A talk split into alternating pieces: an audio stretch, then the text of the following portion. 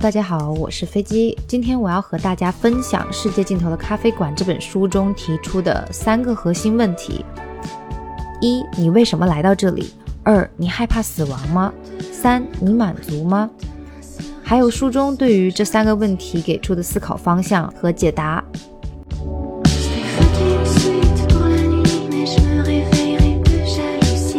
这本书在归类的时候是归到自我成长和心理的大范畴里的。虽然我觉得作者和书中的主人公约翰最终是选择了一条他人眼中非世俗意义上的成功的道路来过自己的一生，但我也明白，其实我们大多数读者在真实生活中的背景和境遇是无法与书中的主人公来共情的。我们大部分人会觉得很向往这样的生活，但是生活很现实，所以大部分人还是不会去选择走上一样的道路。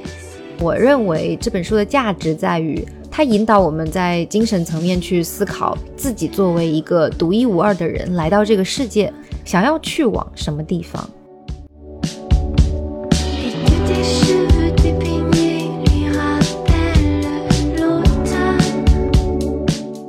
书中的约翰在咖啡厅点餐的时候，在菜单上看到这三个问题，这三个问题也在一次次的对来到这个咖啡厅的客人进行灵魂拷问。当然，如果在现实生活中突然有陌生人来问我们这三个问题，我们肯定觉得很冒犯。倘若不是麦克、凯西和安妮敞开心扉，用自己的故事作为引导，我相信约翰也没有这么容易就放下防备。最终认真的思考属于自己的答案，呃，但当我们作为读者，这个门槛就降低了很多。现在我们就这三个问题来看一看书中的对话对读者的引导。其实这三个问题并没有先后了，我是按照就是书中故事线的整个解读的顺序来进行排序的。那第一个问题是你为什么来到这里？其实我觉得这个问题更多的是在问你的 PFE 是什么。那一开始看到这个问题，约翰就很吃惊，呃，也可以说有一定程度的无语。但他当下的境遇是，他首先在人生中就是处于一个比较迷茫的阶段，有一份不错的工作，每天都很忙碌，但是他却感觉到非常的迷茫，而且觉得没有什么意思，所以他就给自己休假，然后在休假的旅途中迷路了。饥肠辘辘的他找到了一家咖啡厅，而现在自己需要的是食物。和一个可以稍事休息的地方，这可以是作为这个问题字面上的答案。就你为什么来这里？因为我迷路了，然后这里正好有吃的，然后我也需要休息，对不对？但是在凯西的引导下，他了解这个问题，真正想问的是你的存在的意义是什么？你的 PFE 是什么？就像我们之前讨论过的，这本书中呃提出来的一个概念，就是 purpose for existing，存在的意义。就是说，你的人生追求是什么？而每个人自己追求的存在的意义是没有高低之分的。就比如约翰打个比方说，那要是我存在的意义是成为百万富翁呢？凯西的回答也没有评判他的意思，他就说，那你应该尽你所能，做符合你心中百万富翁定义的事情。如果这意味着结交其他的百万富翁，那就去结交。如果这意味着努力工作攒够一百万，那就去工作。所有的例子都是一个道理，选择权在你的手里。当约翰一开始知道这个问题背后的意思之后，他就下意识的想到：我从未用这种方式思考过问题。而在我过去的人生中，我所做出的大部分决定都是为了回应他人的期待，比如说家人的建议、文化环境带来的压力和他人的看法。而现在问题不一样了。书中的意思其实转化成浅显一点的表达，就是如果你心里明白你的人生追求，可以是事业，也可以是生活状态，是是什么？你想要去做那些能够帮助你实现自己存在的意义的事情，可以简单的类比为就是做事情的目的和手段。类比成目的和手段的话，就会更贴近我们工作生活的一些用语，会让大家更容易明白。OK，所以当我们的目的和手段不一致的时候，我们就会感觉到痛苦和迷茫。这个问题强调的是目的和手段的一致性。如果你保持一致的话，会让我们的生活有更多的幸福感和满足感。在之前分享的故事中，我们说到凯西的故事，就是将能够帮助我们实现人生意义的事情比作正向的海浪，而将他人希望我们去做的事情比作反向海浪，也说明了生活中很多事情，我们作为执行人自己是有情感反应在的，就是在于说做某些事情上面，我们有主动性和被动性。当我们发自内心的主动的去做一件事情，我们的心态肯定是比。被动的去执行一些我们打心眼儿里并不那么认可的事情来的快乐和充满力量，而这些正向海浪不仅能够帮助我们去向我们的追求更进一步，也能为我们的生活提供更多的正向能量和反馈。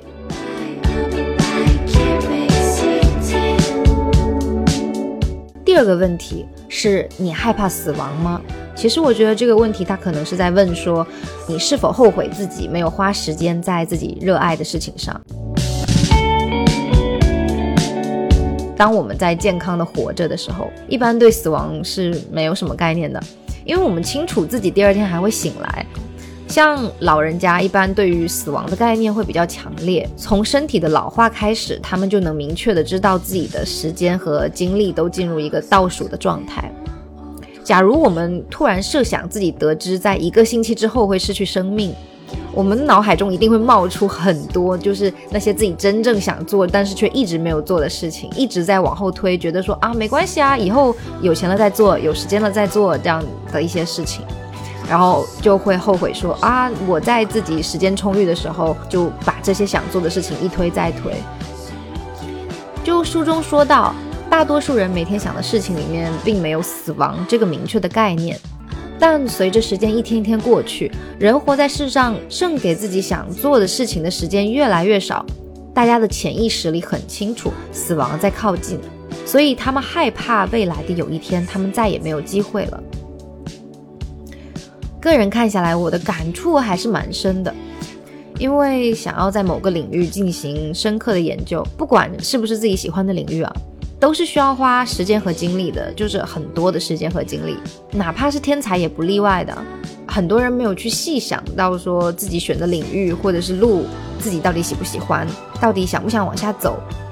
回过神来的时候，发现自己已经越走越深，形成了一定的行业上的领域上的专业思维。而这种专业思维，就是能够帮助我们去获得，比如说社会地位啊、金钱啊，在然后在行业上有一定的话语权啊之类的，也可能反过来形成一种固化的思维。而这些固化的思维，也许会让你对其他的事情都感到麻木、不感兴趣。然后发现，随着年岁的增加，人生角色的增加，也没有更多的精力去重新出发，去走那一条一开始就很喜欢的道路。这种情绪应该说是后悔和纠结更普遍一些，所以很多时候我们会希望自己能够越早明白自己的 PFE 越好。只要我们留意自己平时说话的习惯，就会发现说我们对于比我们更年轻的人，就比如说，嗯，八零后面对九零后或者零零后，总是会很感慨的说，呃，有潜力啊，就是还有很多选择的空间，还有很多犯错的空间，这样子。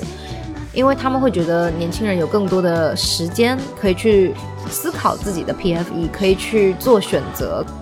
其实我认为，随着年龄啊，还有时间啊，就是这样子不受控制的一直朝前去，我们相对来说是要去鼓起更大的勇气的。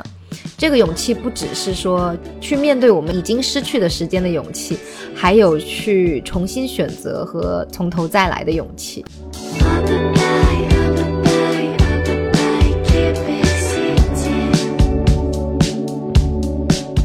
书中的第三个问题是你满足吗？在书中，当约翰在凯西的点拨下开始对 PFE 有概念了之后，他看着菜单上的最后一个问题“你满足吗”，突然这样想到：只有当你弄清楚自己为什么存在，并且开始为了这个存在意义做出实际努力后，你才能感到满足。但同时，他也提出了一个问题，我相信也是很多的读者会去思考的问题。他说。那钱呢？他们只是擅长做某事，在某些事情上懂得多，可这并不意味着他们能赚很多的钱啊。他们可以随时找到工作，可是报酬会很高吗？毕竟一个人做什么事才会满足，谁知道呢？而在和凯西的讨论中，这个问题被他自己回答了。在约翰与安妮之前的聊天中，他就意识到了一件事情，就是人需要工作，本身有部分原因是要从工作中去寻找满足感。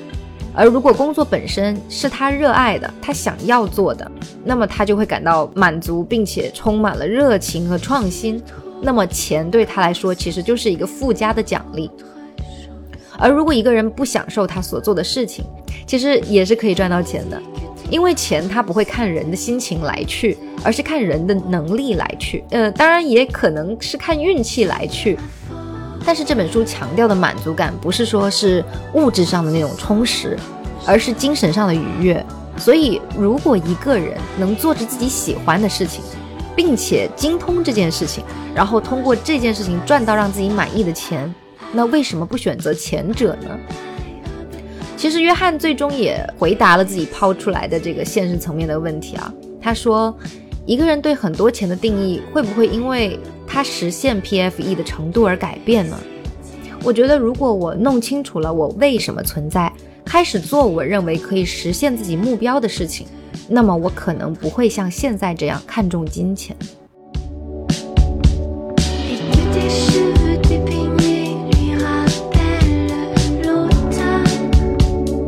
整本书看下来，其实传达的核心是，我们要学会与自己的内心进行深度的交谈，了解自己的喜欢和不喜欢，自己的追求，并建立一个不受他人影响的坚定的自我内核。约翰在这本书的末尾写道：“他不是在咖啡厅里面与大家进行了这一番对话之后，他就想明白了，而是在回去之后，就是开始投入到日常的工作生活中之后。”经常的把这些对话拿出来反复的温习，一直在想，一直在思考，然后最终才去做了改变自己人生的决定。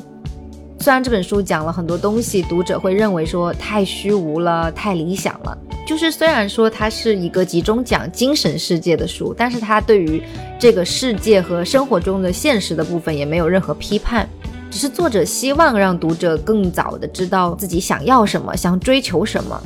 从而去规划自己的一生应该怎么样度过。就是你想要拥抱理想，那即使理想很难变现，最终也会因为你的坚持而带来一些好处。如果你想拥抱现实，就通过自己认真的规划，让自己能够通过自己认可的渠道去实现自己的追求。不管你选择理想还是现实，最重要的是要问自己，不要去问别人。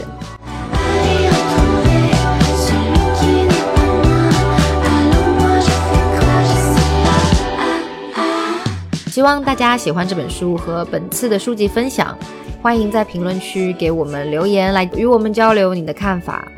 我是飞机，我们下一本书见。